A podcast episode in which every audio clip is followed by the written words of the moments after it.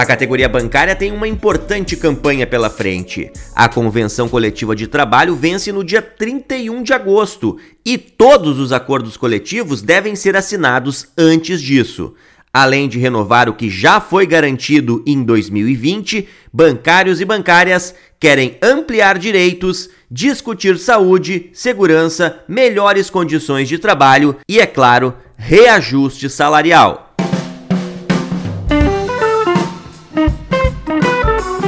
Olá, bancariada do Rio Grande do Sul, tudo bem com vocês? Estamos começando mais uma edição do Podban, o podcast dos bancários e das bancárias do Rio Grande do Sul. O Podban é uma produção da FETRAF do Rio Grande do Sul, em conjunto com a agência Verde Perto Comunicação. Eu sou Araldo Neto e vou apresentar essa edição de número 33 e hoje vamos falar sobre a campanha nacional dos bancários.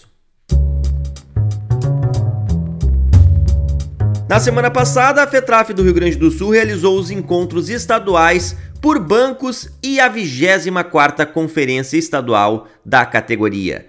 E em cada um desses encontros foram definidas as pautas de reivindicações que serão levadas pela delegação do Rio Grande do Sul aos encontros e à Conferência Nacional.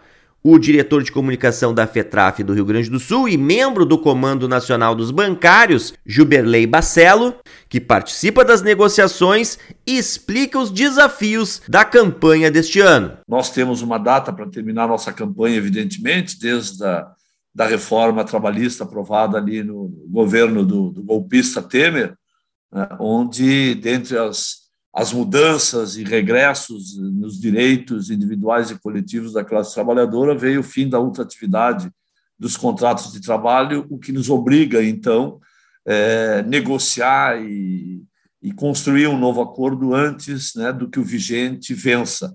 Então, portanto, como nossos acordos coletivos, tanto a convenção coletiva como os ACTs, vencem no dia 31 de agosto e até lá nós teremos que ter já é, um novo acordo, né, para que a partir de 1 de setembro nossos direitos não estejam é, sob risco. Né?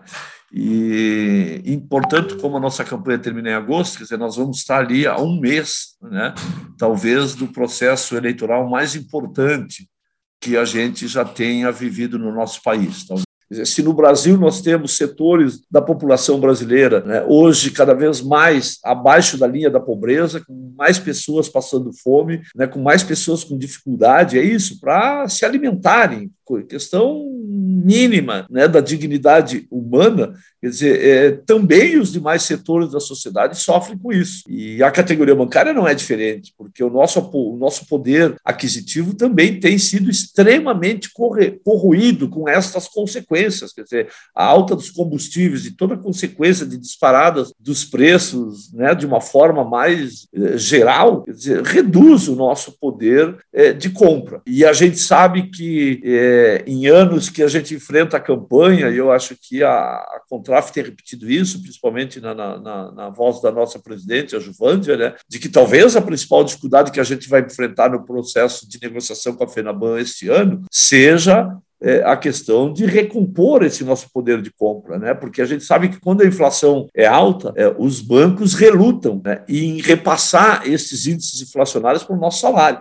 Aí que vem aquelas fórmulas né, de, de parte em inflação, parte em abono, que infelizmente acaba seduzindo parte importante da nossa categoria, principalmente o pessoal que está mais né, embaixo da pirâmide, com salário mais baixo, o abono acaba tendo, enfim, um impacto maior na, na sua vida financeira, mas a gente sabe que isso é pura ilusão, porque com o tempo que fica, é um salário arrochado, é um salário né, que vai ter um poder de compra menor.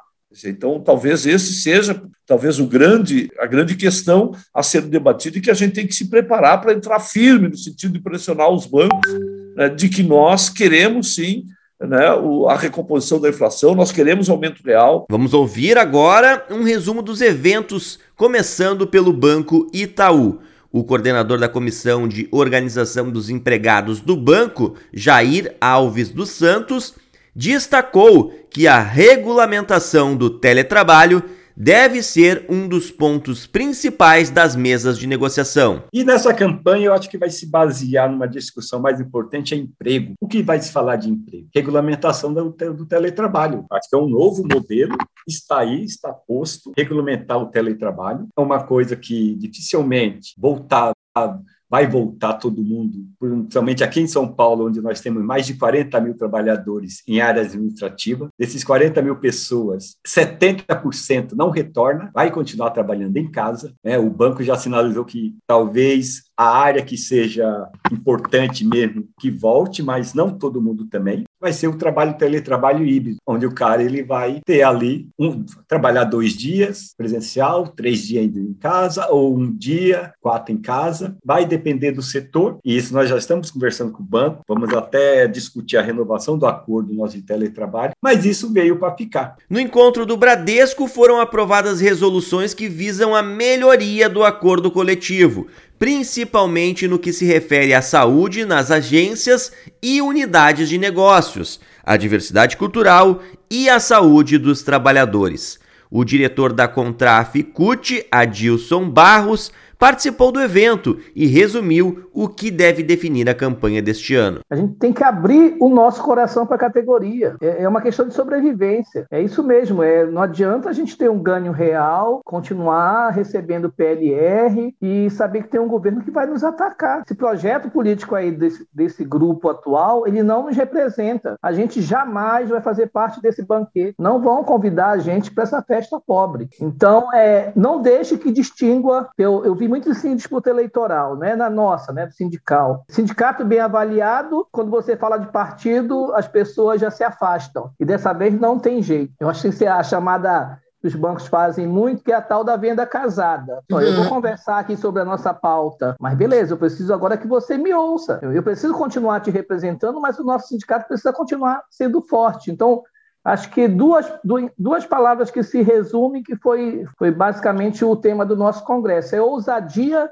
e resistência. Né? A gente vai precisar resistir porque as coisas nesse período, e é uma campanha que vai ser muito corrida pensando no processo eleitoral, acho que é o foco principal, é a disputa eleitoral desse ano, porque a gente está se tratando de vidas. Elas já foram ceifadas já na pandemia. Então, o número de ataques aí de, desse grupo, e às vezes direcionam contra nós, e, e, a gente também tem a capacidade de reação muito forte, eles sabem disso. Então, é, vai ser de muita provocação, muito tumulto, né? Quando a gente começa a sinalizar aí, há uma intenção de tumultuar o, o, o, o processo eleitoral. Se for para o segundo turno, há uma situação de piorar, então abra o coração para o trabalhador bancário e para a bancária e resista bravamente. Os bancários e bancárias do Santander também se encontraram na semana passada e criaram uma minuta de reivindicações sobre a renovação da PPR, prorrogação do acordo coletivo do Banco de Horas, aumento do quadro de funcionários, fim de metas abusivas e contra a terceirização. Para a coordenadora da COI, Santander, Lucimara Malaquias, um dos grandes desafios da campanha é sensibilizar os sindicatos para se aproximarem dos trabalhadores terceirizados. Nós temos talvez um, um, desafio aí que será, ele é importantíssimo, mas certamente a gente não vai conseguir superá-lo esse ano. Então a gente precisa iniciar a nossa organização o quanto antes, mas a gente precisa ter em mente que esse é um desafio que nós teremos aí por um bom tempo, que é a questão da terceirização, que diferente dos demais bancos que também têm processos de terceirização, no Santander esse processo está muito intensificado. Nós precisamos ter uma organização sindical muito bem coordenada e com muito método para a gente avançar nesse processo. Então, é fundamental, é urgente que a gente saiba aonde estão esses trabalhadores, qual é a convenção coletiva de trabalho deles, como nós podemos ajudar. Os sindicatos precisam avançar na, na revisão dos regimentos, dos estatutos, para que possa incorporar, por exemplo, a figura do sócio parceiro. Nós temos feito isso em São Paulo, então a gente sindicaliza a pessoa terceira como sócio. O encontro dos empregados e empregadas da Caixa Federal concentrou sua minuta de reivindicações em três eixos: democracia, saúde e direitos. Delegados e delegadas definiram 58 propostas para a discussão nacional, entre elas o acordo de teletrabalho com controle de jornada e não por tarefa ou produção, mais contratações e defesa da Caixa 100% pública. Outras pautas de proteção à FUNCEF e saúde Caixa também são importantes para os trabalhadores e trabalhadoras e deverão ser discutidas no Congresso Nacional do Banco, o CONECEF. Os empregados e empregadas do Banco do Brasil também vão defender o banco público e uma extensa pauta de reivindicações no CNBB, o Congresso Nacional do Banco do Brasil. Entre as pautas está o abono das horas negativas do período da pandemia, transparência nas nomeações, aumento da dotação de funcionários de agências, cobrança sobre programas de incentivos nada transparentes e plano de cargos e salários. Encerrando a semana agitada, ocorreu no sábado a Conferência Estadual dos Bancários e Bancárias do Rio Grande do Sul. Foram aprovadas cinco resoluções envolvendo linhas gerais da campanha nacional, cálculo do índice de reajuste, segurança bancária na agência física e na internet, saúde e enfrentamento à Covid-19. O Estado enviará 33 delegados e delegadas presenciais e outros 33 virtuais para a Conferência Nacional, que será em formato híbrido. Este foi um resumo dos encontros preparatórios para a Conferência Nacional dos Bancários e das Bancárias. Fique de olho no portal Bancários RS e nas redes sociais da FETRAF do Rio Grande do Sul para acompanhar todas as informações sobre a campanha nacional e as negociações com os bancos e financeiras. Um abraço a todos e todas que nos ouviram até aqui e até a próxima edição do Podban. Tchau!